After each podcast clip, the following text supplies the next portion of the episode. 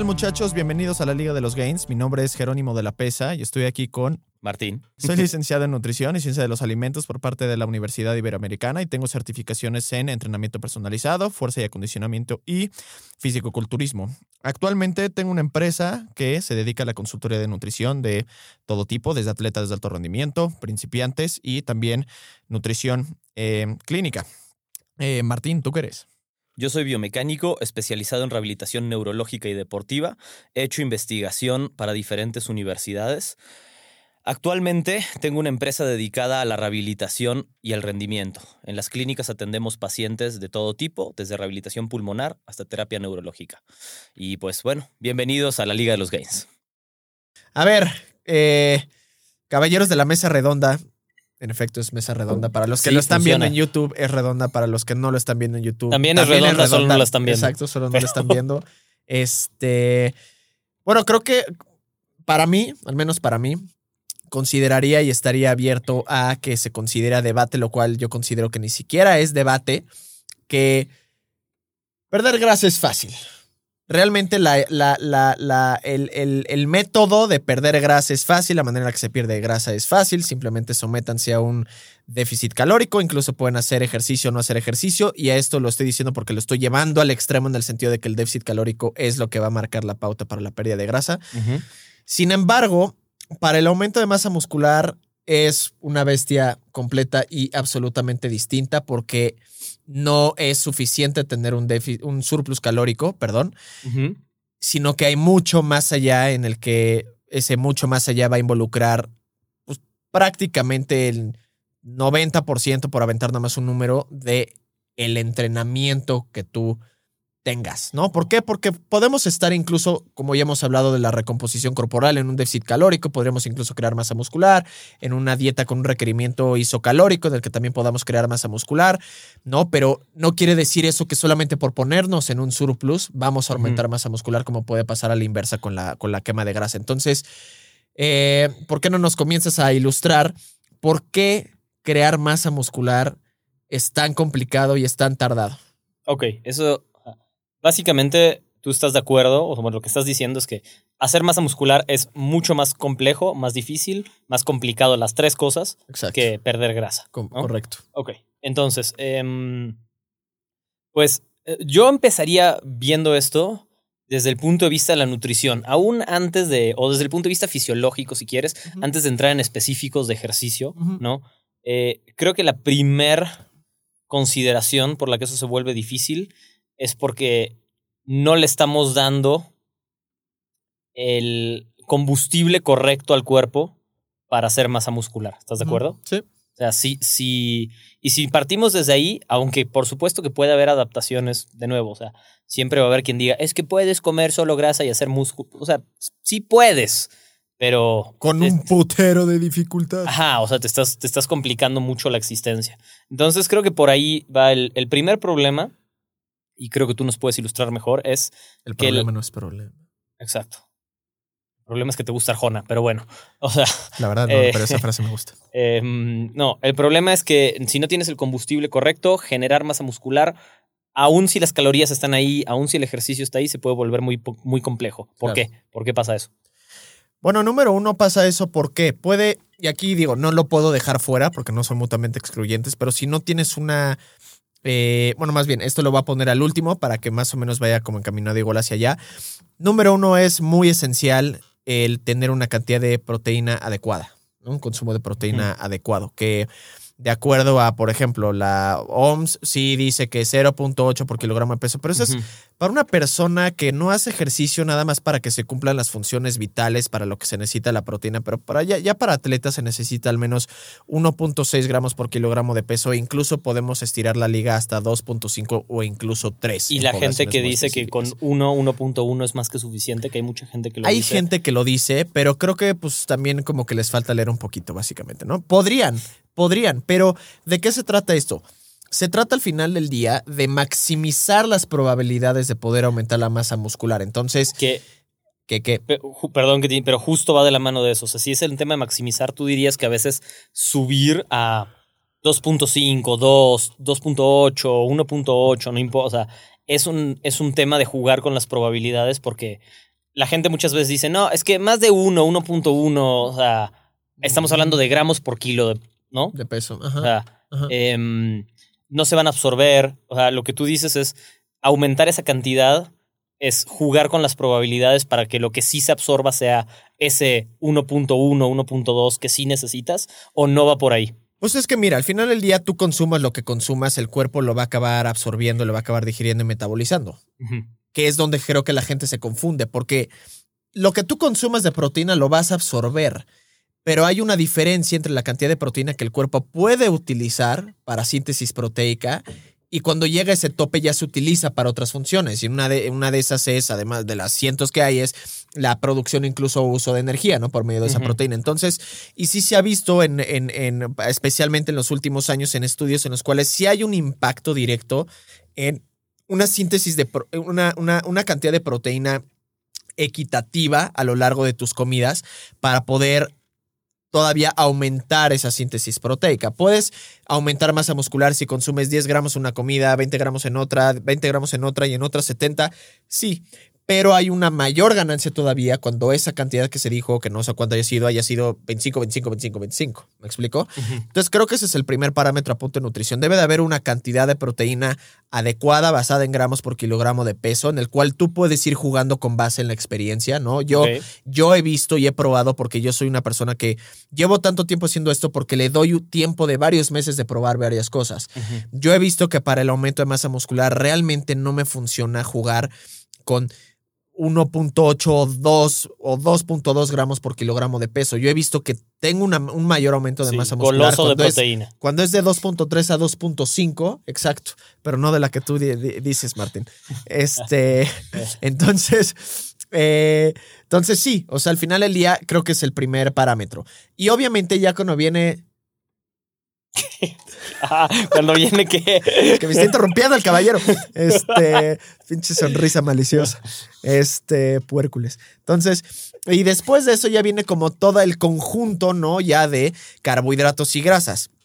Que incluso yo, bueno, se ha visto que el consumo, el bajo consumo de carbohidratos para una dieta de hipertrofia es también poco probable. O sea, no es óptimo. Por ejemplo, las dietas cetogénicas o low carb no son óptimas para la creación de masa muscular por la baja disponibilidad de carbohidratos. Entonces, el carbohidrato es casi, casi que el segundo que va, que va a marcar como esa, esa pauta tan importante y luego la grasa.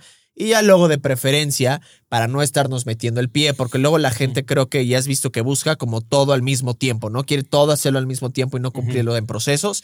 Entonces, al final del día, eh, sí, de preferencia, si ya van a aumentar la masa muscular, dedíquense a aumentar masa muscular, tengan el surplus calórico requerido para, dependiendo si eres principiante, avanzado o intermedio, puedes tener un surplus calórico mayor o menor, pero métanse en ese surplus calórico. Entonces yo, yo lo pondría un poquito como en ese orden de Pero- ideas. Ok, perfecto. Pero entonces, ahora, ¿por qué, o sea, por qué dirías, y yo estoy completamente de acuerdo contigo, pero ¿por qué el surplus calórico? ¿Por qué no solamente la ingesta adecuada de proteínas? ¿Por qué ese, ese exceso de, vamos a decirle exceso por... Pues porque al Ajá. final del día es complicado crear algo de la nada. Necesitas material para construir, necesitas ladrillos para construir una, mura- una muralla. Si tú quieres construir nada más tres ladrillos, pues pon tres ladrillos. Quieres construir una muralla, no lo vas a poder hacer con tres ladrillos y no lo estamos viendo desde el punto relativo para una hormiga que puede ser una muralla, ¿no? Entonces, sí se necesita ese extra para que al final del día el cuerpo esté en ese balance positivo, ¿no? De calorías para poder hacer uso con esas calorías de la creación de nuevo tejido de masa, de masa muscular y pues, una recuperación adecuada. Perfecto. Y como último tema en, e- en esa parte, ¿qué pasa con el, con el exceso de calorías? O sea, perdón, perdón, no de calorías, de proteína.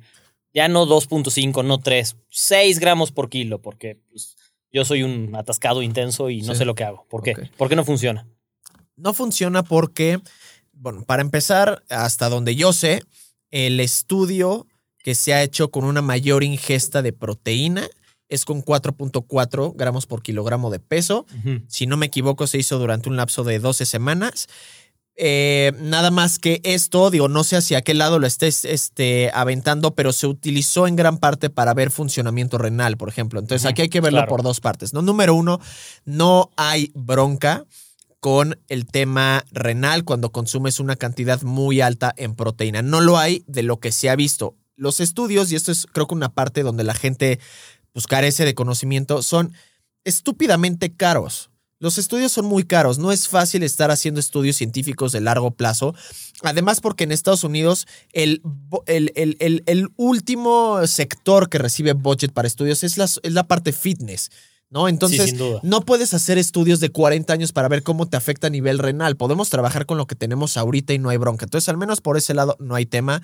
Y por otro lado, justo como había comentado anteriormente, sí hay un límite en el que el cuerpo puede utilizar la proteína consumida para crear masa muscular. Sí hay un límite, ¿no? Así como hay un límite de absorción de esa proteína por cada tiempo de comida. Para el uso Aquí es donde la gente se confunde.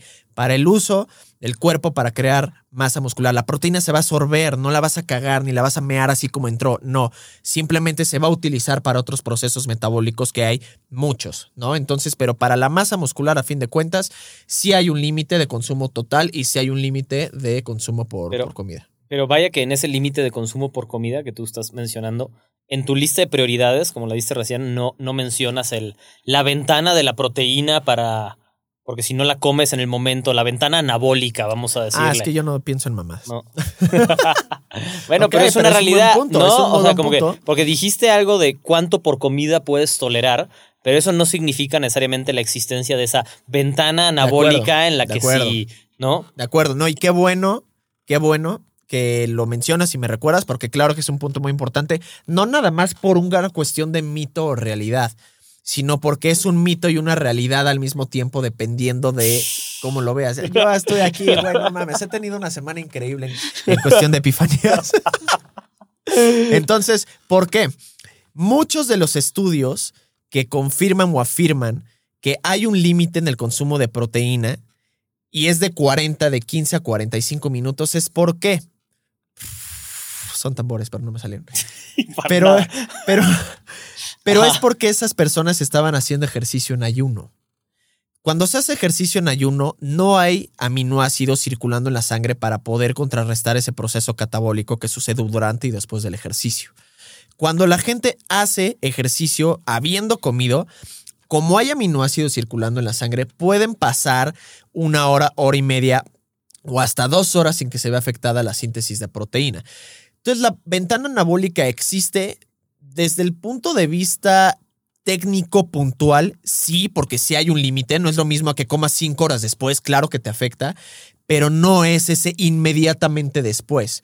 Sin embargo, y esto dicho y vuelto a decir y comprobado por el mismísimo Brad Schoenfeld, sí hay un tiempo de 15 a 45 minutos aprox, en el cual si estás haciendo ejercicio en ayuno, sí es importante que lo más pronto posible estés ya comiendo eh, algo de, de proteína. Cuando no, puedes estirar la liga incluso hasta dos horas y no hay issue. Entonces, la ventana anabólica existe, sí, pero.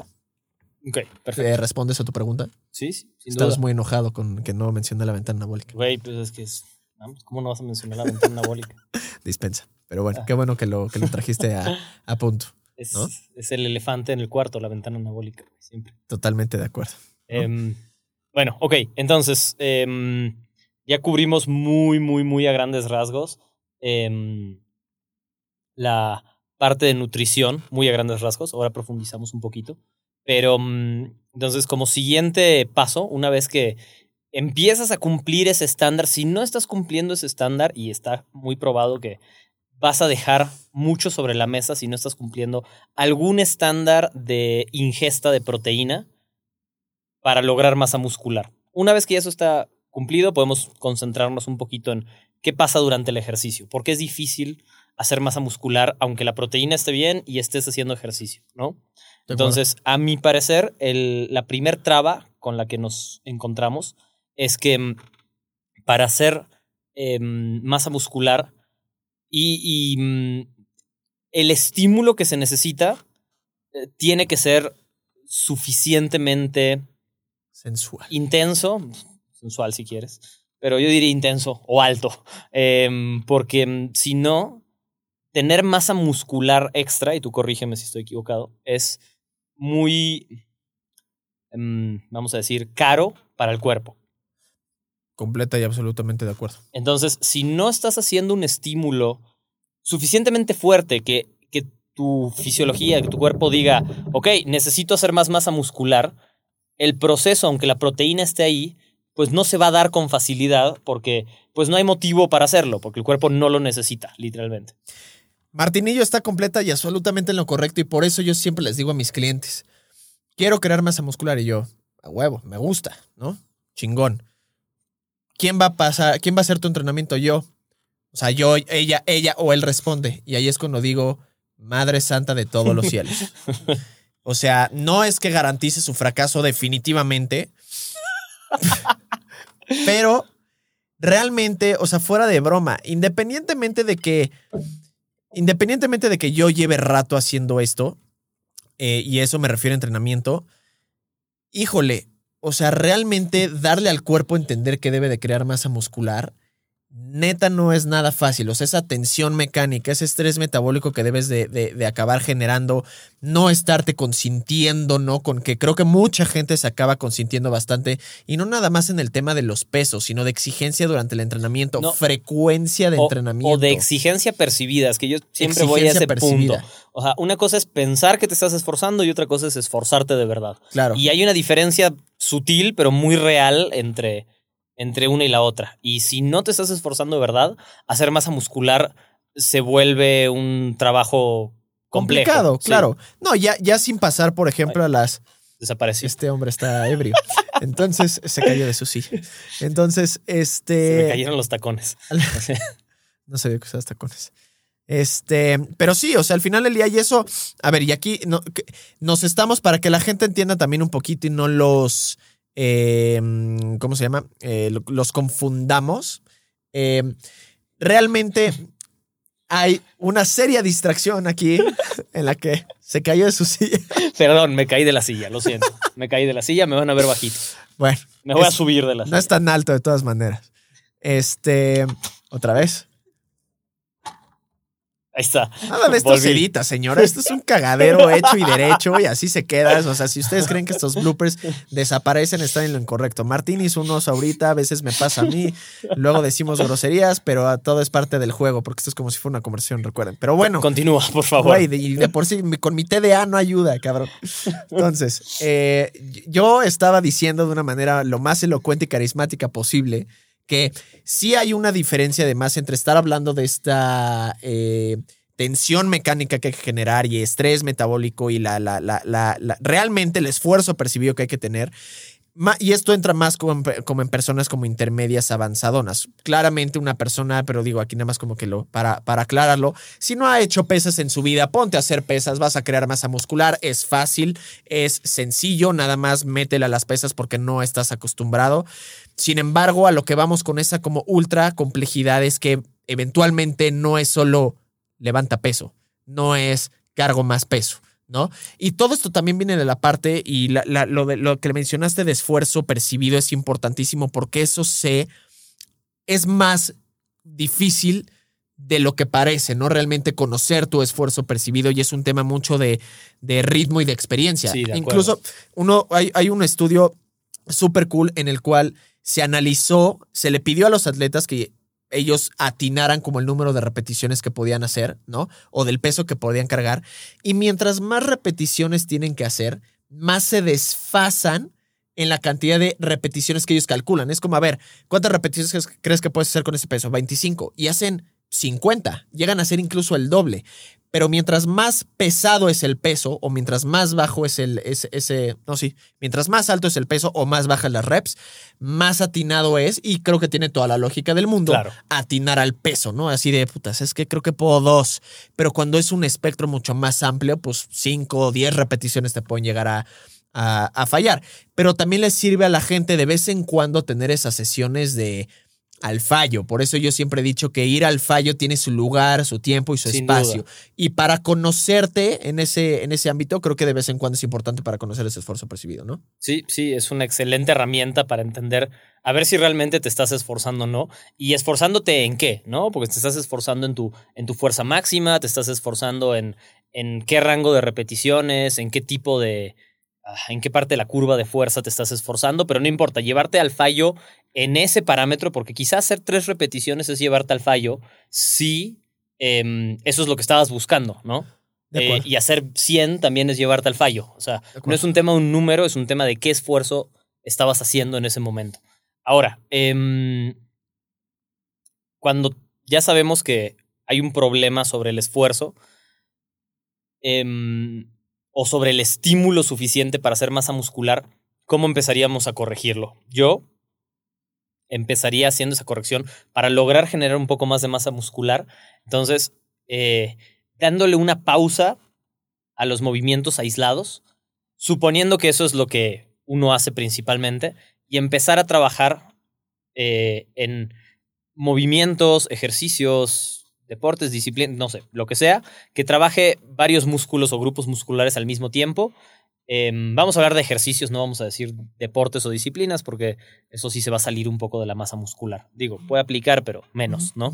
hablemos de ejercicios. Entonces, normalmente alejarse de lo aislado y empezar con lo compuesto es el primer paso para empezar a hacer masa muscular. No es el único, porque mucha gente a veces corregimos del otro lado y solo hacemos movimientos compuestos. Eh, no es la única manera, no es lo único importante, eso también te puede atorar, pero es la primera manera de empezar a asegurarse de, ok, si no hay masa muscular, ¿cómo poder empezar a, cómo empezar a crearla? ¿De acuerdo? Completa y absolutamente de acuerdo. Ok, ok. Entonces, eh, digo? También como para, para, para medio completarle ahí, o sea, eh, sí, por ejemplo, sí es lo ideal crear como, tener como varios ejercicios compuestos, ¿no? Para poder crear justo esa, o sea, tener muchos músculos trabajando al mismo tiempo sí de vez en cuando, que aquí es donde yo creo que la gente empieza también o se puede llegar a cuestionar como, bueno, entonces, pues qué lugar en el espacio ya tendrán los ejercicios aislados, ¿no? O sea, por ejemplo, hago una sentadilla, oye, sí, pero los desplantes, ¿qué onda y demás? O sea, claro que tienen su, como todo, su tiempo y su, y su, y su espacio. Y su importancia, porque sí lo son. Claro, son muy importantes, pero definitivamente si uno quisiera, como ya dijimos, maximizar ese aumento de masa muscular, es mejor tener esos ejercicios como compuestos como base y ya luego te vas yendo como por la parte de los, de los ejercicios. De la especificación, especificación. O, unilateral o individuales. Y sí tienen su lugar y no puedes hacer masa muscular sin esos ejercicios individuales cuando la quieres, o sea, sin duda. Pero primero hay que partir desde, em, ok, ¿cuánto puedes forzar a tus músculos a trabajar? Porque haciéndolo de manera muy sencilla, la, mm, el mecanismo para hacer masa muscular es lastimar el músculo. Sencillamente, ¿no? Si lo quieres resumir un poco, el mecanismo principal, no el único, hay otras maneras, o sea, sí, pero el mecanismo principal es generar eh, un microdesgarre o no sé cómo lo quieras llamar, para que la respuesta del cuerpo sea generar un poco más de masa muscular Así que cuando vuelva a pasar esto, este mismo estímulo, ya no generes ese micro desgarre. ¿Estamos de acuerdo? Entonces, si no haces ese esfuerzo, eh, si no te llevas a ese punto, va a ser muy difícil empezar a aumentar la masa muscular porque em, quizá no hay suficientes estímulos en el cuerpo para producir más masa, ¿no? No hay una necesidad imperativa del cuerpo de decir, ¿sabes qué? Necesito más músculo en una zona. Y si no está en esa necesidad, pues no, no, no se va a dar la masa muscular. Y que viene un poquito, yo creo que como por añadidura, es decir, al final del día, si al cuerpo le estás teniendo la, le estás poniendo la tensión mecánica suficiente y el estrés metabólico suficiente, una ruptura, micro ruptura de fibras musculares, pues va a suceder, debe de suceder. Correcto. Y en gran parte por esa razón, no es lo más óptimo aumentar masa muscular en rangos tan bajos, ¿no? De repeticiones, porque sí hay un chingo de peso, pero no el peso suficiente para poder crear esa microruptura de fibras musculares. El peso total, no el peso, porque el peso en el momento sí, pero el peso total de estímulo muchas veces se fue más hacia los tendones, hacia el sistema nervioso y no tanto en no fueron tanto los músculos los que se estuvieron en activar las señalizaciones, ¿no? Exacto, y los músculos no tuvieron que trabajar durante suficiente tiempo como para lograr llamémoslo microdesgarres, por decirlo de alguna manera. Exacto. exacto. Eh, el otro extremo pasa lo mismo. El músculo está trabajando constantemente, si hace 100 repeticiones, pero en general lo que va a pasar es que no vas a poder aumentar esa masa porque aunque el músculo está trabajando, ese estímulo no es suficiente es muy bajo. como para llegar a romper. el, músculo se está moviendo constantemente, sí, pero no hay un estímulo como para que esas fibras musculares se rompan y después se tengan que volver a desarrollar.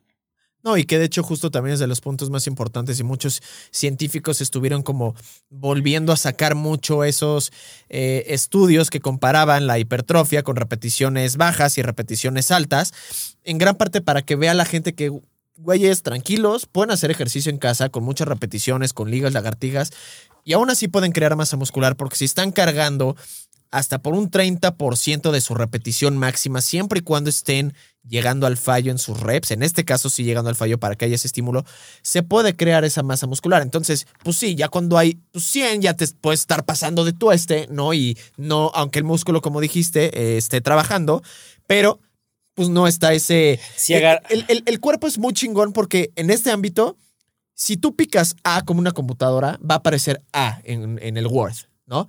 Eh, si tú picas B, va a aparecer B. Entonces, al final del día, el estímulo que tú le das al cuerpo es con el que prácticamente va a responder, o sea, acción-reacción. Entonces, por eso tienes que darle el estímulo adecuado, porque estímulo puede ser lo que sea. Yo ahorita estoy siendo estimulado porque me estoy rascando el antebrazo, lo que sea, pero eso no quiere decir que va a crear masa muscular porque la puedo hacer miles de veces, sino tienes que realmente tener un punto de exigencia mínimo para que sí se pueda. Justo, porque si no, el, el, mero hecho de contraer el brazo con fuerza y moverlo mientras estás apretando, pues sí, el músculo va a tener una contracción quizás hasta no máxima, pero un porcentaje de contracción suficientemente alto.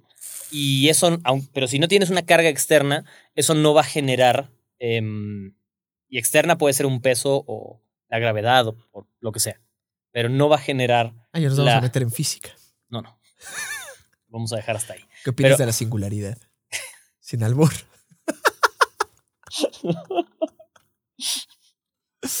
Desconozco. Desconozco. Bueno, Desconozco. Está bien. Entonces. bueno, ya. Ya, ya. Pinche comediante.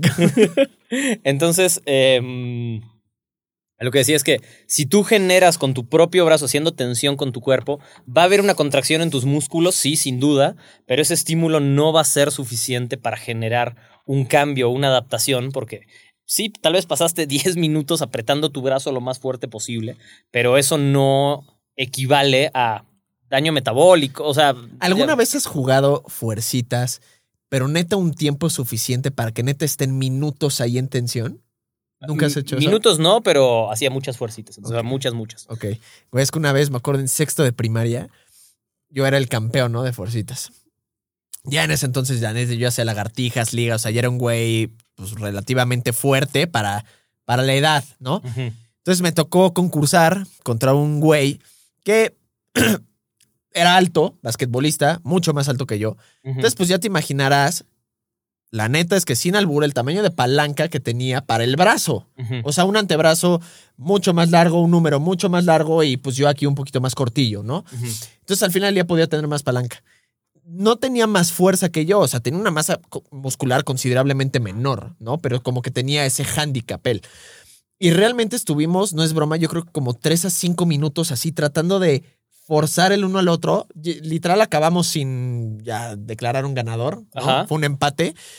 Y no es broma, fue la primera vez que sentí un pump incluso incómodo en el brazo. ¿no? De toda la sangre que De toda la, sangre que se bombeó al final del día. Entonces, como, como, como, como mencionas, eh, y que estoy completamente de acuerdo, es que no, no porque hayas contraído tu masa muscular o tu músculo así durante 10 minutos, significa que eso se conocería como contracción isométrica, ¿no? Entonces, que pues, los isométricos no son lo más eficiente del mundo definitivamente para crear esa masa muscular. Entonces, regresando al punto, pues, sí tiene que haber todavía más como ese estímulo independientemente como de Correcto, y, y, los isométricos sirven muy bien para mejorar la fuerza, por ejemplo, porque te vuelven muy eficiente cómo tu cerebro manda esas señales para, para mantener tus músculos contraídos, por ejemplo.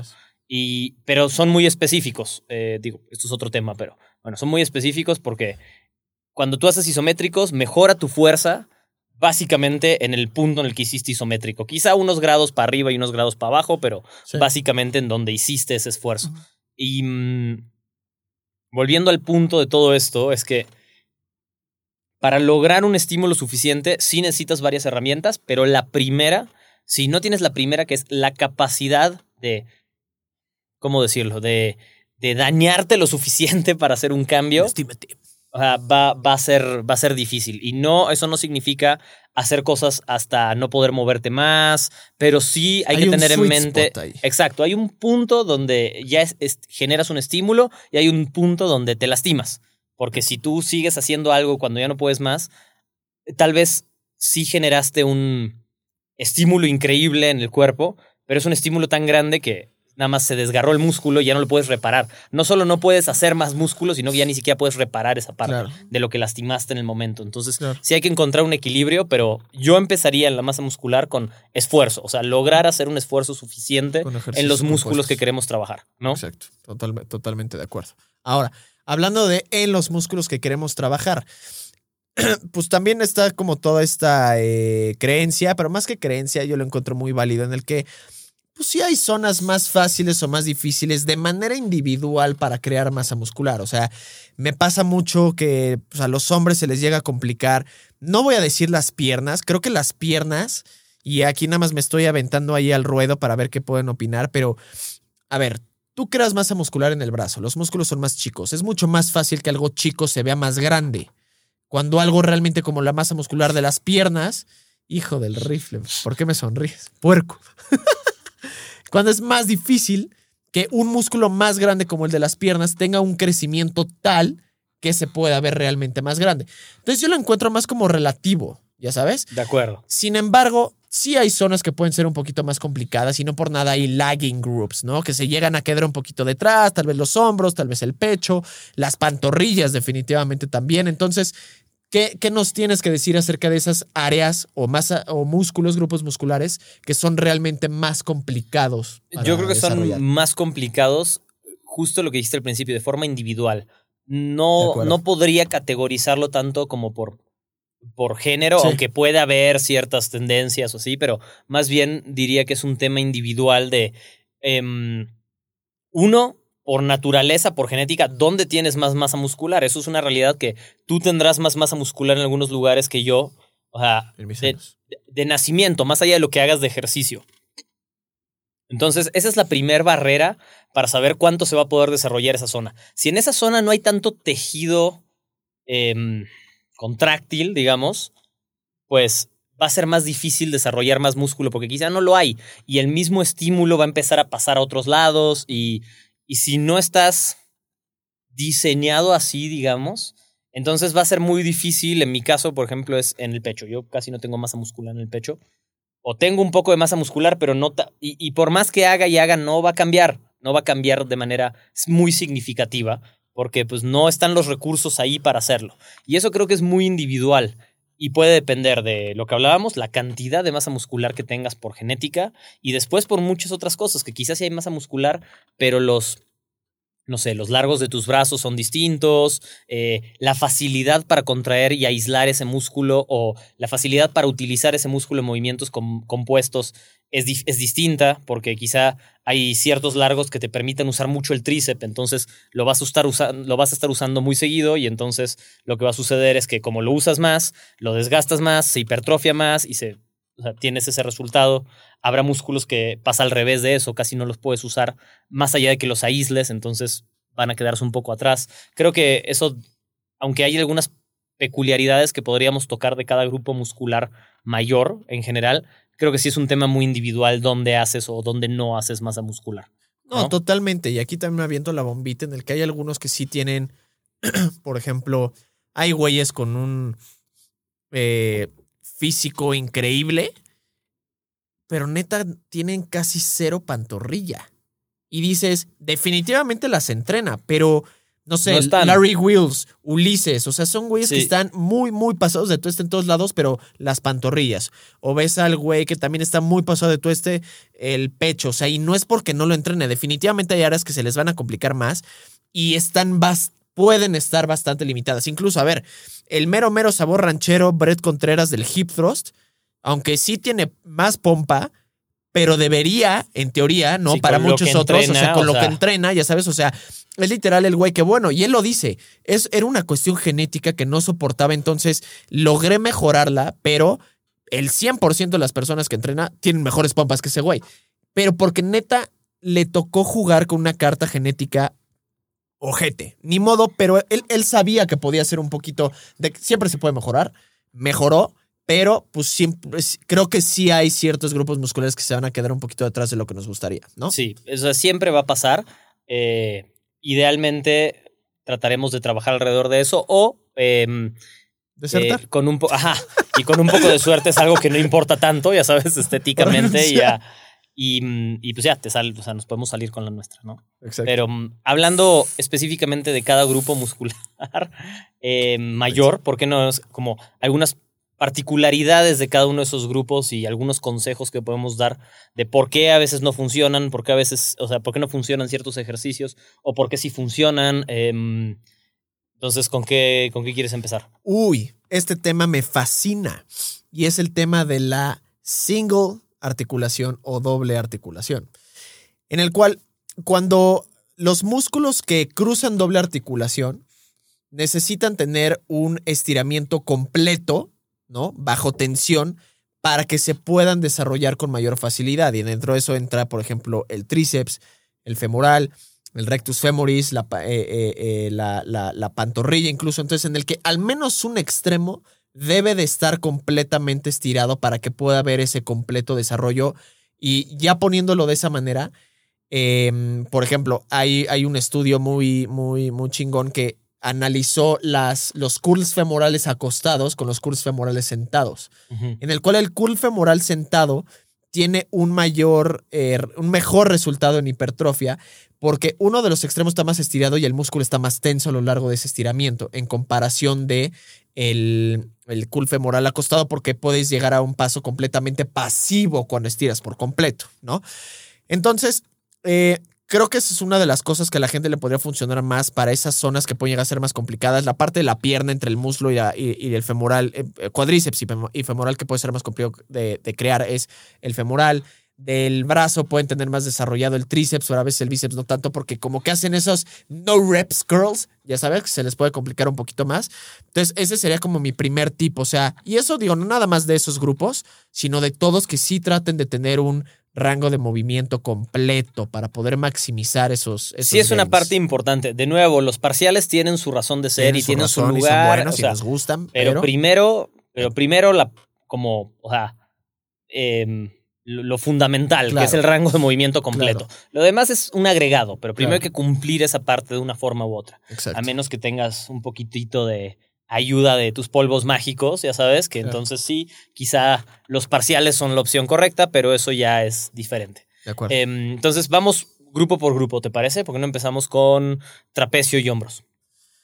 ¿Qué es lo que yo haría para un mayor desarrollo? Sí, sí, ¿cuáles son algunos consejos que tú ves que digas, ok, es que si haces esto, en líneas generales puede ayudar un poco. O hacer esto no se presta tanto y por qué.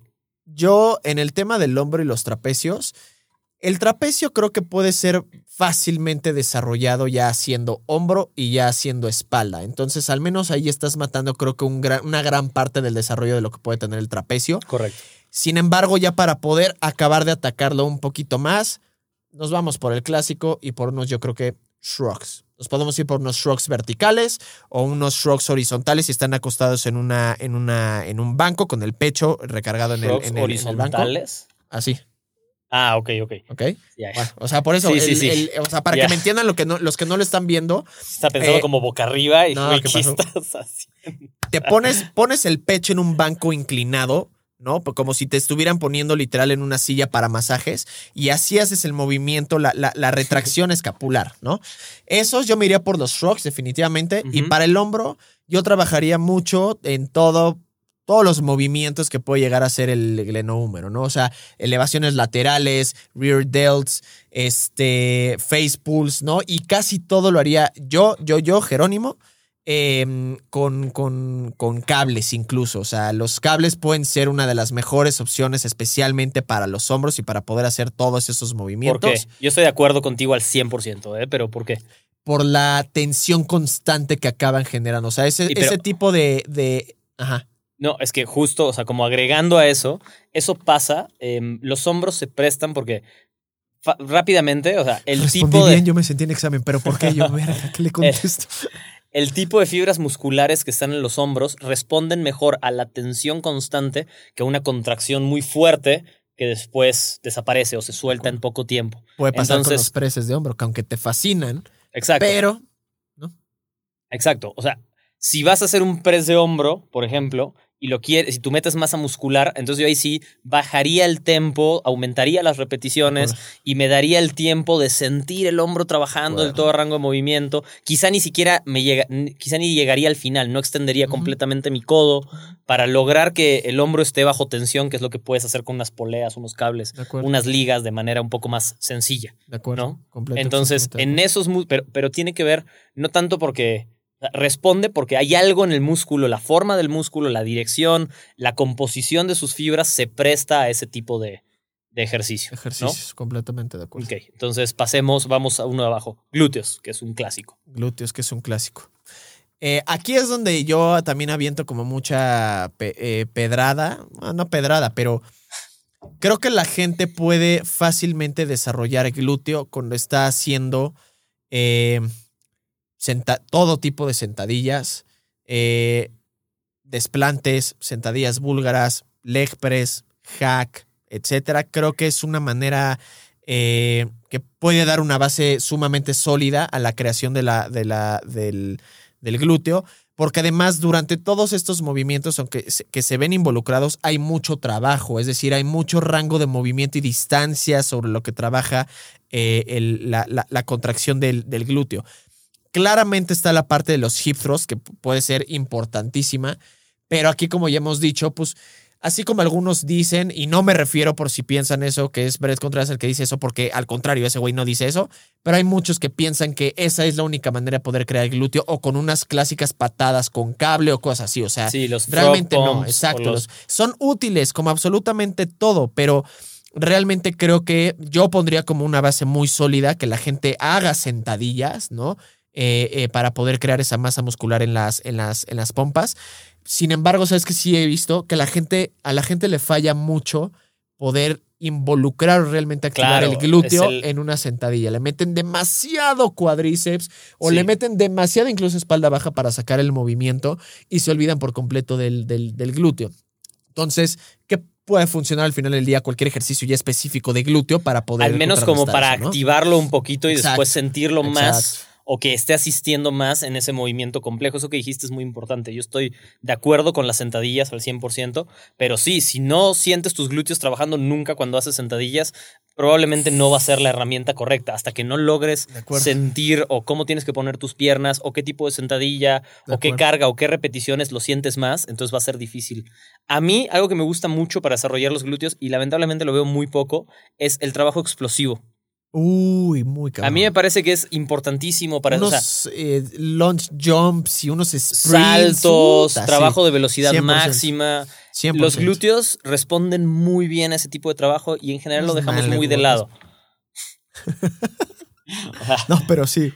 ¿No? O sea, sí, y ese también es un ejemplo que puedes, cuando tú ves deportistas, hombres, mujeres, atletas, muy, o sea, en general tienen glúteos bien desarrollados, en general, no, no, Claro. no nos vean, sobre todo los que hacen un deporte o las que hacen un deporte Explosivo con las patas. explosivo.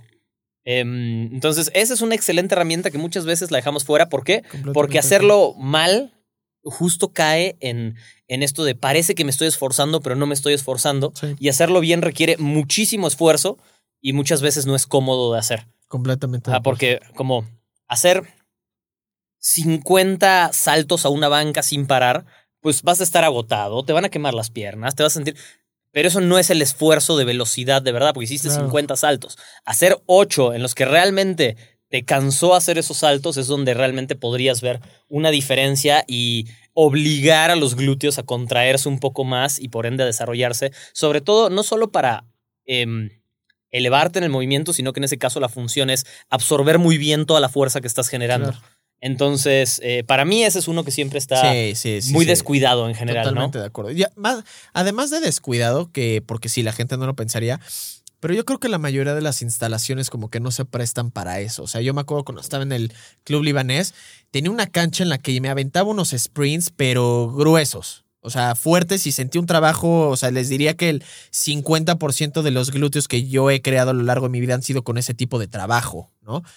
Pero por ejemplo, lo haces una caminadora y la caminadora te guía, no impulsas tú. tus músculos lo único que hacen al final del día de esfuerzo es sí para mover una pierna delante de la otra y caer, pero no te estás impulsando tú. Correcto. Entonces, muchos no tienen las instalaciones. Aún así, hay unos ejercicios que se llaman death meals en los que créanme se morirían, pero eh, al final del día mucha gente creo que carece de esas instalaciones para poder ejercer. Pero puedes reemplazar los sprints por saltos. Sí, sí, sí. En ese caso, si, si no puedes... Em, de acuerdo. Encontrar el espacio para hacer sprints. Además, si nunca has hecho sprints, empezar a hacer sprints de la nada tampoco es una excelente idea. Claro, vas la a verdad. menso además. Bueno, eso es lo de menos, pero te vas a lastimar algo probablemente.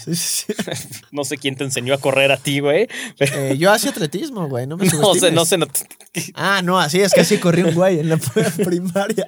Como fenomenoide, güey. Como fenomenoide, exacto. Ah, no. Em, vamos, hacer saltos es un buen punto medio entre pasar a los sprints o hacer tus ejercicios de manera más explosiva, porque simplemente tratar de meter velocidad en una sentadilla podría funcionar, pero si no tienes la capacidad de generar esa velocidad, tal vez termines usando la espalda en vez de los músculos correctos. Entonces creo que con las manos, nada, es un pedo. Exacto. O sea, yo pensaría que empezar con los saltos es un, es un buen punto medio y de nuevo, como consejo, si van a hacer saltos abajo de salto de altura y abajo de 10, el esfuerzo, ya sea de longitud, de altura, caer hacia algún garrocha, lado. cabrones, hagan ah. todo lo que sea de saltos. Pero si pueden hacer 90 segundos constantes de saltos, no están trabajando la velocidad máxima, están trabajando su resistencia y no van a ver esos resultados en el glúteo, aunque alguien diga como, ay, es que hice saltos y mis glúteos están igual. Pues sí, pero estás en la capacidad incorrecta, ¿no? Oye, Martínez es un pliométrico.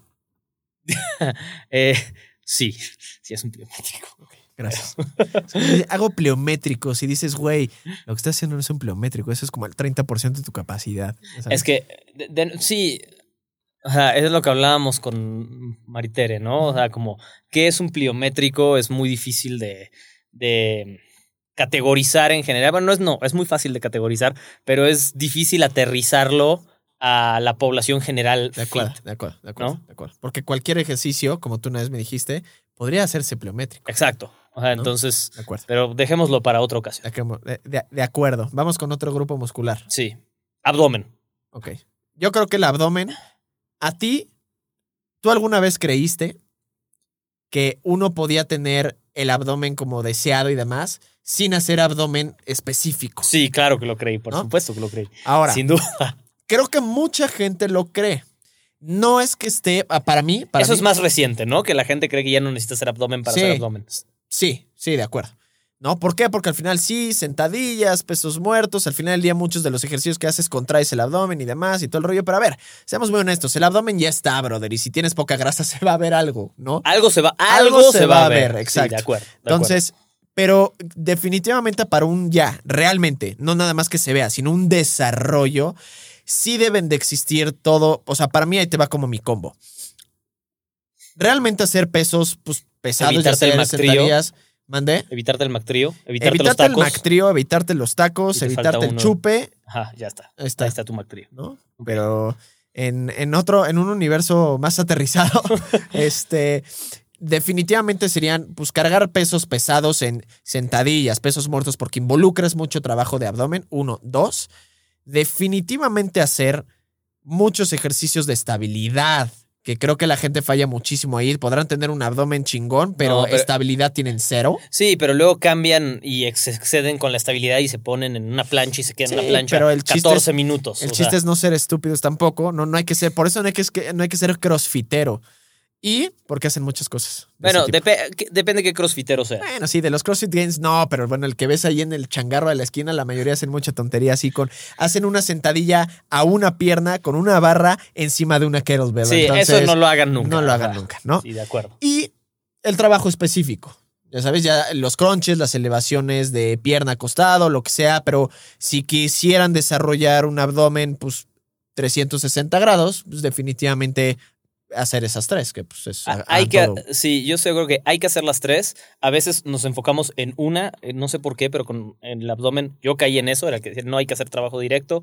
Ya no, pero bueno, me pasó. Y entonces siempre está el que o solo trabajo directo, o nunca trabajo directo, o, O solo, solo trabajo de rotación, o solo estabilidad, cuando en realidad hay que hacerlas todas. Claro. Y para mí es una realidad que el abdomen es un músculo como los otros, y si no haces el estímulo del que hablábamos al principio para lograr que crezca, pues no va a crecer. Eso no significa que va a cambiar la forma de tu abdomen, no significa, o sea, la forma que está, está, Está. igual que en cualquier otro músculo, solo que en el abdomen estamos como muy clavados con una idea muy clara de lo que cómo se debe ver un abdomen perfecto, De ¿no? acuerdo, de acuerdo. Em, pero sí va a hacer que esa forma que ya esté resalte más, exacto, ¿no? exacto. Sí, sí, y para hacerla crecer no puedes nada más hacer mil crunches, porque entonces, ¿por qué para trabajar en tus hombros sí trabajas sobrecarga progresiva, pero de repente cuando vas a hacer abdomen va a ser mil abdominales? O sea, como, ¿qué, Sí, qué estoy- sentido tiene? ¿No? O sea, hay que trabajar. pero la gente cree que es porque así va a bajar la panza. Ah, bueno. Pero sí, nadie dice, quiero bajar la grasa del hombro, ¿ya sabes? Entonces, pero de la panza, o sea, y ese es justo como uno de los mitos que se encamina a eso. No mientras más abdomen hagan, pero eso ya es un tema de otra cosa, van a tener este, en el, el abdomen más plano, ni marcado, ni nada. Correcto, pero sí hay que trabajarlo de manera, ah, de forma un poquito más directa también. Creo que a veces sí lo dejamos de lado, el realmente fatigar el abdomen cuando lo trabajamos. Y de nuevo, no solo por un tema de que lo moviste para arriba y para abajo mil veces, sino porque tuviste que fatigar las fibras musculares con el esfuerzo que le pediste. ¿no? True story, de acuerdo. ¿Qué te parece un poquito de senos? Yo creo que los senos es todo un pedo. Yo creo que es todo un pedo. La verdad Yo es que yo que soy más pedo. partidario que si no se te da, no se te da. Ese es de los que yo diría que son difíciles de lograr, de verdad difíciles de lograr si no se te está dando y puedes intentar em, Chochos. también implantes. ¿Te pondrías Mucho implantes Kentucky. de una zona que de plano no... ¿Ya lo hiciste? ¿Por qué te ríes? ¿no? Sí, obvio. No te voy a decir dónde. Dios santo. Producción, ¿qué opinan? Pero sí, estoy completamente de acuerdo contigo. Es difícil, o sea, es, ese es muy difícil. Si se te da casi cualquier ejercicio que involucre tus hombros, va a desarrollar el pectoral, la verdad. Y si no se te da pocas cosas que hagas, diría que no hagan bench press para desarrollar el, el los Bench press pectorales. con barra. Bench press con barra específicamente. De acuerdo, ¿no? O sea, completamente ese vaya que no lo hace. Sí. Como que pensamos que eso es el mejor ejercicio de pecho y te diría que es de los peorcitos, ¿no? O de sea, los peorcitos y solamente para tu estúpido ego, ¿no? O sea, realmente creo, creo que nunca en la vida, fuera de broma, he puesto bench press con barra horizontal en ningún cliente, a menos de que ese cliente de manera activa lo pida. expresa. Sí. Pida porque quiere mejorar en su bench press con barra. Fuera de eso, 100% y 100% con, con mancuernas. En todo caso, con barra, por ejemplo, para inclinado, Inclinado. lo hago, pero incluso, o sea, lo pongo, pero lo pongo solamente si quiero trabajar en un tempo específico o algo así que no lo hago con mancuernas. Yo soy muy, muy, muy pro, así como lo soy para el hombro, a eh, mucho uso de mancuerna y mucho uso de cable De también cables. para pecho. Di- 100%. Yo, yo diría que la mejor manera de trabajar el pectoral, ahí sí, es con poleas y con cables. Creo que es donde más oportunidad hay de lograr, de nuevo, por la forma que tienen. igual. Porque te lo. Y te permite como eh, sentir realmente esa contracción y enfocarte en trabajar el pectoral de la mano de em, el patrón de movimiento correcto o para el que fue diseñado, que es de la mano del hombro, de la espalda, cómo se tiene que contraer y no tan aislado el pectoral, sino que la tensión trabaja el hombro, pero también te permite realmente tener esa contracción constante en, en el pectoral. Entonces ahí diría que esa es la sol- solución, entre comillas, a tratar de levantar ese grupo muscular débil. Debería ser a través de las poleas, no necesariamente a través de eh, el peso libre. De acuerdo. De acuerdo. Em, ok. Cuádriceps. Cuadríceps, eh, 100% y 100% pro a que tres cuartas partes de su entrenamiento sea puro ejercicio de empuje y en todo caso también que se trabaje en todas las stands posibles, ¿no? ¿Qué Correcto. quiere decir eso? O sea, digo, esto puede ser más fácil, definitivamente una sentadilla es un poquito más complicada, pero un, un leg press con las piernas un poquito más juntas o un hack con las piernas un poquito más juntas, la sentadilla más en un plano de que tengas las piernas a la altura de Ah, pero tus también hombros. puedes jugar ¿no? con eso, ¿no? Hacer de sumo, Ah, abrir claro, más, claro. cerrarlo un El poquito. punto es Ah. abrirlo, ¿no? Pero a lo que voy es que es más fácil que un leg press lo puedas hacer con las piernas cerradas que una sentadilla. La sentadilla no es tan fácil hacer una buena sentadilla con las piernas juntas. no, no, es, nada es, es más complicado, pero definitivamente trabajar en esos diferentes planos a mí me fascina. Eh, y aquí siento que, me, que, que uno se puede explayar un poquito más. Todos los tipos, igual como de sentadillas que se pueden hacer, como las frontales, que por lo general la sentadilla frontal está muy olvidada en el gimnasio, Sí. ¿no? Eh, definitivamente la sentadilla, obviamente clásica, tras nuca. Eh, la Sentadilla de Searcher copa. Squat, sentadilla copa, Searcher Squat, que podrían ser un poquito similares. Eh, y obviamente ya todo el trabajo unilateral, ¿no? O sea, desplantes, sentadillas búlgaras, pistol squats, split squats, etcétera. Y ya al final, nada más para un poquito de trabajo específico y que podríamos darle como ese como detallito o en, en todo caso ya no estar como fatigando tanto las rodillas, pues las clásicas extensiones, ¿no? Sí.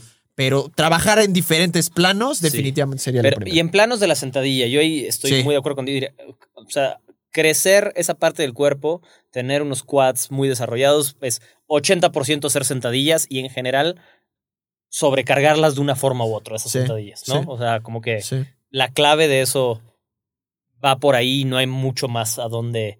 claro. Porque puedes hacer ejercicios explosivos ahí también, pero no, no, no es el camino para Claro. desarrollar más masa muscular, o no es el camino óptimo al menos. Claro, En general lo- responden muy bien a una carga pesada, sobrecarga progresiva, rango de movimiento completo y darle a las sentadillas y hacerlo con frecuencia, porque es un músculo además que también se presta a realmente... em, Exacto, a, que, fatigar a que lo chingón. tengas que fatigar para que genere ese cambio. Si logras fatigarlo de verdad, enseguida, enseguida, es uno, de, es uno de los lugares donde yo creo que más rápido puedes empezar a ver resultados. Si realmente te das a la tarea de fatigarlos De en serio, que es muy desgastante porque hacer sentadillas pesadas y después que te duelan las piernas y no poder, no poder caminar es horrible, pero Claro. funciona. Claro, totalmente, totalmente de acuerdo. Y además porque, pues, a ver, son, son varias cabezas las que se pueden trabajar y que al final del día esas cabezas Uno se diría que casi en son cuatro. planos, ¿no?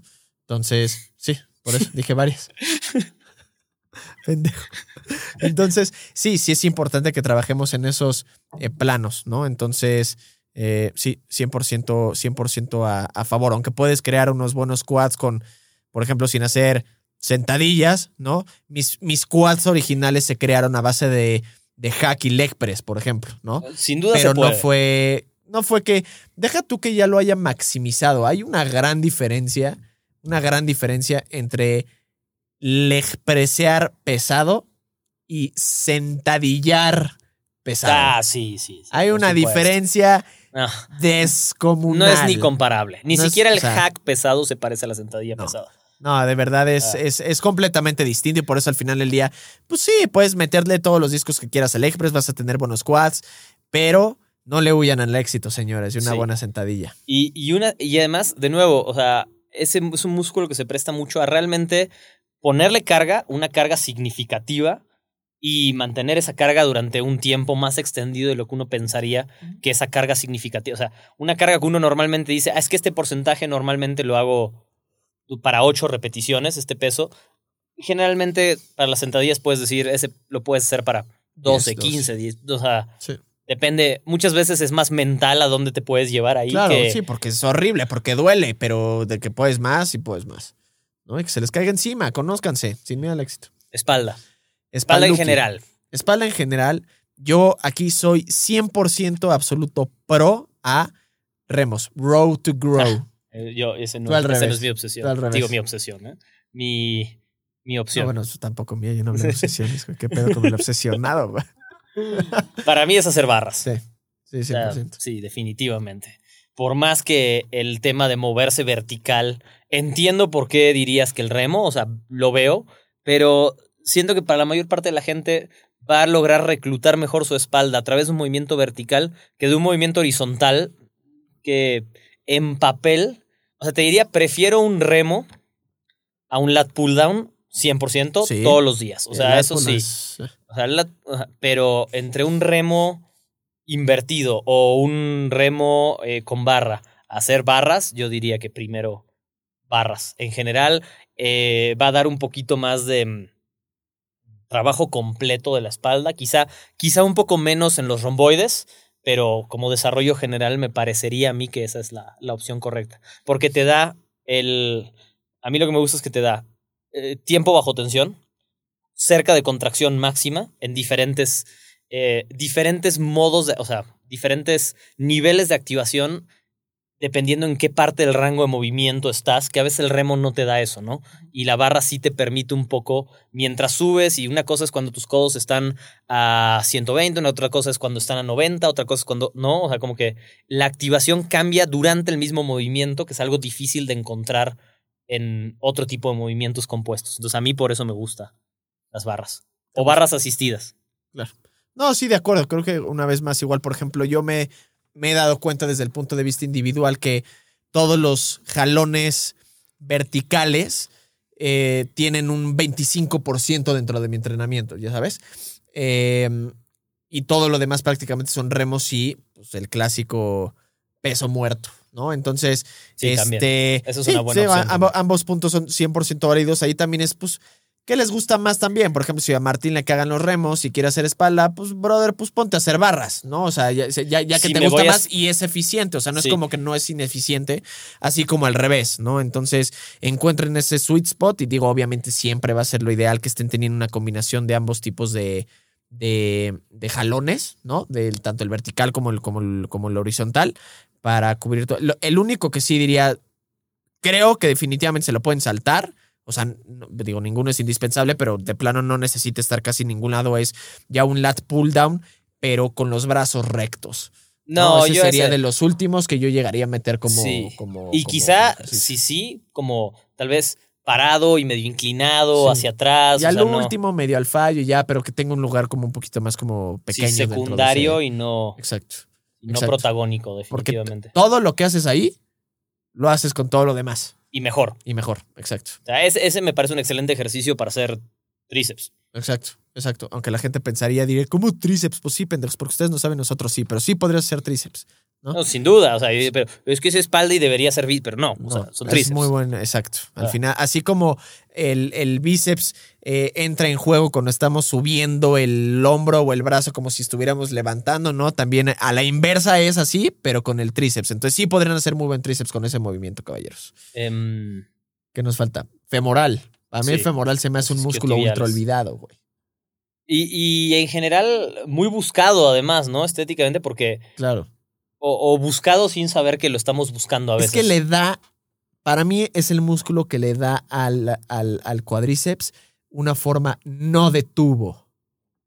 Así como de straight, así nada más una Sí. pierna tal vez gorda, grande, musculosa, para así, pum, como tubo. Creo que es justo lo que le acaba de dar como esa forma, ¿no? Hacia atrás, obviamente, de que tiene forma la pierna. De ¿ya acuerdo. sabes? Y además a mí me parece que ayuda a separar el glúteo y definir un poco De más cómo se va Si a terminar de ver el glúteo. Porque si no, aunque tengas glúteos muy de- desarrollados. Exacto, o sea, entonces eh, mucha gente habla a veces como de esa.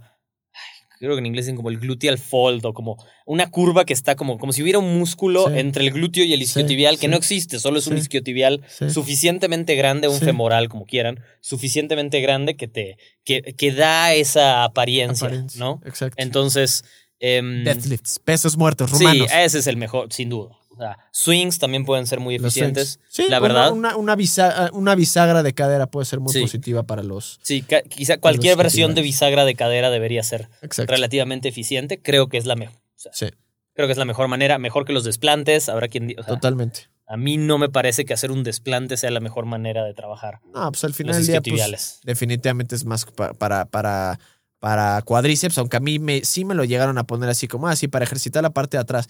Pues sí, güey. O sea, pero sí. está- o sea, sí, pero sí, pero no, ya sabes.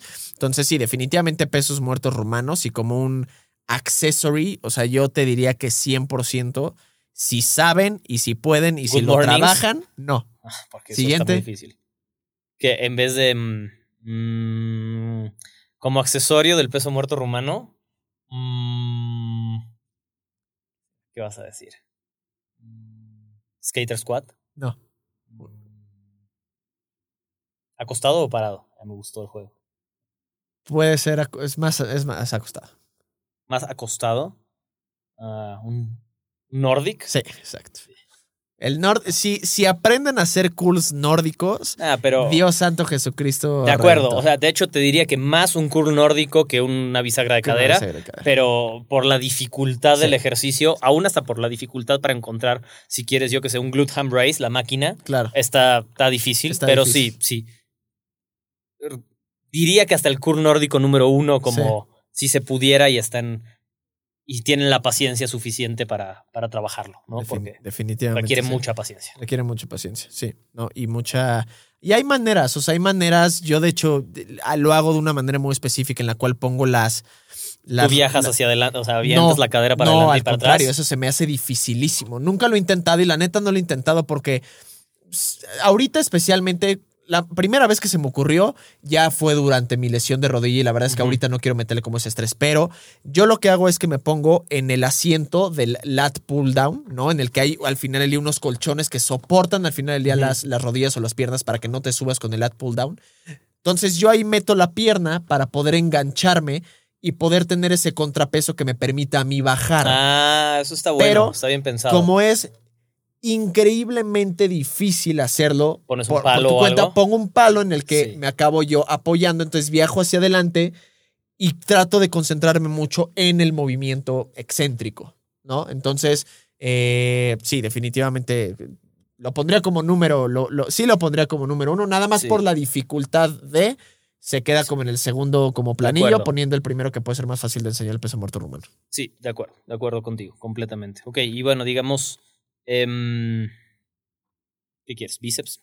Bíceps. Ok, entonces, eh, para mí, por más que suene como lo que una vez dice, no, porque ahora ya po- decir las cosas como a veces normales es lo que no está bien. Sí. Hacer curl de bíceps es la mejor manera de... normal. Hacer un curl de bíceps es la mejor manera de desarrollar los bíceps, la verdad. Sí. O sea, dice, no, es que los movimientos compuestos y cuando remas y las bar... O sea, hagan sí, curl de bíceps. O sea, Exacto. Además, el curl de bíceps, todo el mundo cree que es un movimiento muy aislado. Y perdón, pero cualquier persona que haya hecho un curl de bíceps con suficiente peso se va- le va a quedar clarísimo que vaya que no es un movimiento aislado, ¿no? El trabajo de hombros, de trapecio, De el tríceps estabilizando, antebrazo, el Claro. pecho muchas veces para Hasta entonces el puto abdomen, güey. Sí, sí, sí. entonces sí, yo diría uno- que unos, unos curls de bíceps con barra pesados, madres. O sea, Sí, es duda. algo retador. Sí. Es algo retador. Creo que sí es un ejercicio que se presta al tiempo bajo tensión, más que a la sobrecarga. Muchísimo. Em, de acuerdo. Sí creo que se presta el tiempo bajo tensión, la verdad. Eh, pero no hace falta complicarse la existencia con ángulos súper extraños. Eso yo Claro. lo dejaría como muy en segundo plano. ¿no? Exacto. Totalmente de acuerdo. Tríceps. De tríceps, ahí sí yo me iría por dos.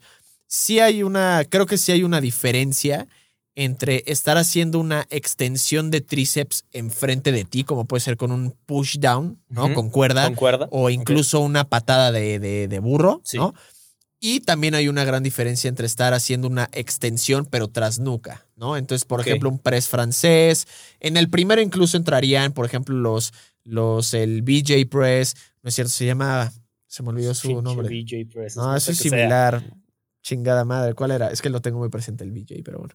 Este, pero no va, se me olvidó el pinche nombre, siempre se me olvida, güey. No, no Pero sé. es un press cerrado, ¿no? Ajá. Pero que va hacia el cuello, ¿no? Entonces estás involucrando mucho más el tríceps que el pecho que baja hacia, la, hacia, hacia el pecho. Entonces eso entraría también dentro del primer plano y el segundo es justo todos esos movimientos tras nuca que puedes hacer a una mano con una mancuerna o puedes hacer también con un cable, el press francés igual. Entonces ahí sí me metería definitivamente por las cabezas diferentes que trabajas en el tríceps en ambos planos. Justo, sí, yo diría ambos planos, pero haría una distinción para mí. Para mí, el ejercicio que nunca hay que descuidar es la lagartija cerrada.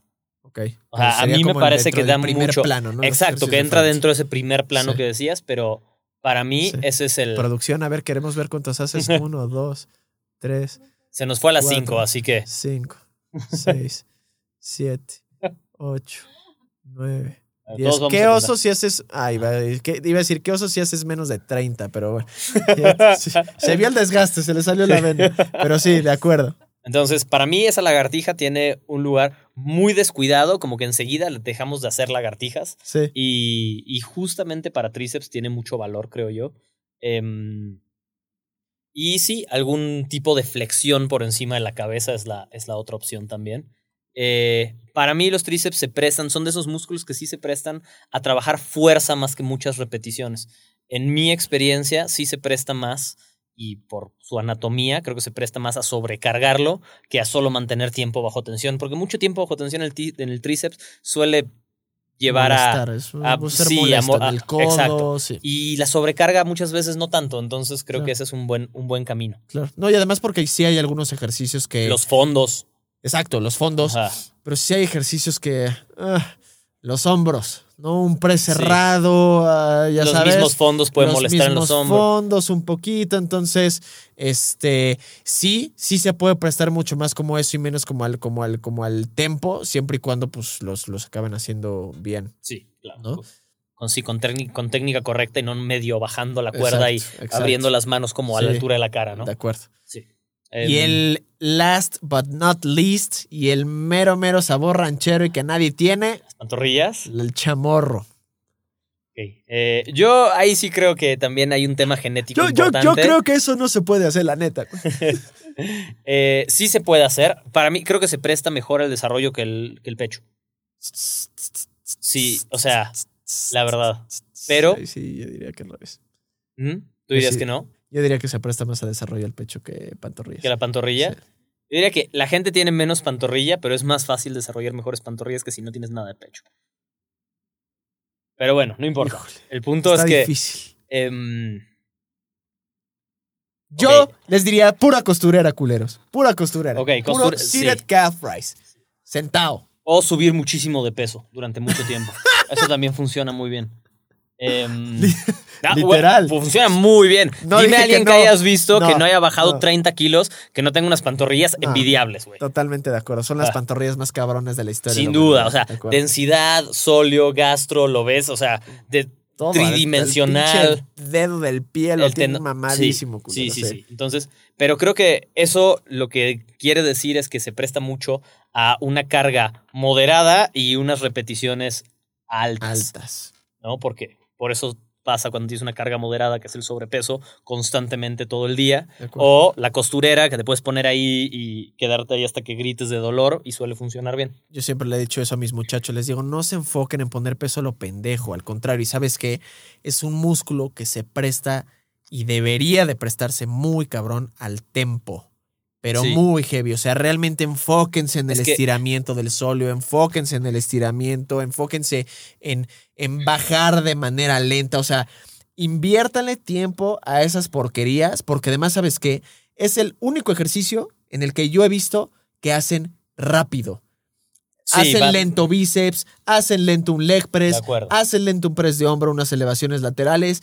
Pero la pantorrilla, o sea, parece que tienen un tic nervioso los cabrones, ya sabes, están así, nada más como que medio brincando. Entonces, creo que le invierten la menor cantidad de tiempo, o sea, le invierten yo creo que el 15% de lo que le invierten otros músculos. Y esa creo que es la principal razón de su falta de desarrollo y por la cual te diría, ok, sí es más fácil crear pantorrillas que crear pecho con el pecho es deficiente porque hay gente que sí le mete chingón al Igual no pecho pasa y nada. No pasa nada. Pero el que lo hace bien a las pantorrillas, en general, algo de resultados ve. Sí. Yo creo que la que sí. clave ahí, y mucha gente recomienda mucho hacer esta elevación de pantorrilla parado en un escalón, que, que tiene su lugar, pero no necesariamente para la masa muscular, porque ahí el tendón está muy involucrado. Prefiero como rehabilitación, como fuerza, yo estoy de acuerdo contigo, para masa muscular 100%, como, como trabajo de fuerza, como trabajo de explosividad, para mejorar la calidad del tendón, la estabilidad del tobillo, sí. Pero para hacer masa muscular, ese a mí no me parece que sea el ejercicio Sería la correcto inversa. para nada. ¿sí? Sí. O sea, más bien concéntrese en la bajada. ¿Cómo puedes hacer para que ese tendón deje de trabajar casi Claro, casi, ¿no? Y te claro. concentres en que el músculo sea el que está haciendo No, y porque además casualmente estamos en una constante de todo el tiempo estar caminando y haciendo exacta ese, exactamente ese mismo movimiento a la hora de caminar. Lo que no hacemos es bajarlo, Correcto. tener el talón por debajo o más abajo en el plano de los, este, de los dedales. ¿no? Correcto. De acuerdo. Gains Beach, les acabamos de dar prácticamente todos los consejos que hay Y- para poder tener masa muscular en todos lados, excepto en el pecho. Olvídense del pecho si no tienen senos. sí, olvídense, mejor. Em, pero algo muy importante, algo que a mí me parece como importante recalcar antes de terminar es que si se dieron cuenta, tampoco caímos, aunque hablábamos de los ejercicios compuestos, cuando hablamos de grupos musculares no dijimos, ok, ¿cómo hacer bíceps? Haz barras. No. Era un ejercicio de bíceps. O sea, Claro. cada uno tenía un sentido y los ejercicios compuestos, aunque una bisagra de cadera es compuesta, pero es una bisagra de cadera que apunta hacia la cadena posterior, ¿no? Claro. Y cada, entonces, sí hay que darle lugar a los ejercicios compuestos, son prioritarios, Claro. pero también hay que enfocarse en trabajar lo que uno quiere trabajar de forma directa, ¿no? Por eso, por ejemplo, la gente, y aquí también estoy aventando una pedrada a los que hacen calistenia, tiene, po- tiene desarrollado de manera muy leve el bíceps. Porque son puras barras, son muchas chin-ups, pull-ups, esto, esto, lo otro, y hacen rara vez un trabajo específico de bíceps. ¿No? Ahorita que mencionaste lo de hagan bíceps, hagan barras, pues hagan curl de bíceps. de acuerdo. ¿Quieres hacer espalda? No, no, no hagas eh, unos rear delt flies, o sea, un vuelo posterior, o sabes, estar atacando más otra cosa, ya sabes. Entonces, el trabajo específico al final del día es importante. Puede ayudar a otro tipo de ejercicio, sí, Sí, porque el trabajo específico siempre va a ser esencial. Justo, porque la calistenia, ahí dijiste, muchas barras, muchos fondos, o sea, pero, por ejemplo, si hablaras de los gimnastas que hacen algunas posiciones en las que el bíceps extendido está en una tensión mecánica terrible, esos tienen unos bíceps gigantescos. De acuerdo, de acuerdo. Pero porque sí están trabajando el bíceps, o sea, el bíceps es una parte fundamental de su trabajo. claro. Quizá no lo están haciendo con un curl, pero lo están utilizando Sí, directamente, los- ¿no? Siempre que Tú ve a los que hacen anillos y dices, ¿qué es, sí. ¿qué es eso? O sea. Entonces, pero sí lo trabajan directo, aunque no hagan curls. de acuerdo, completa y absolutamente de acuerdo.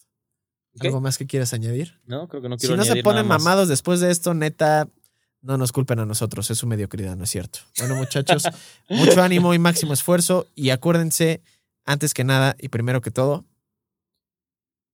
hagan ejercicio. Adiós. Ay, ay, hola. Adiós.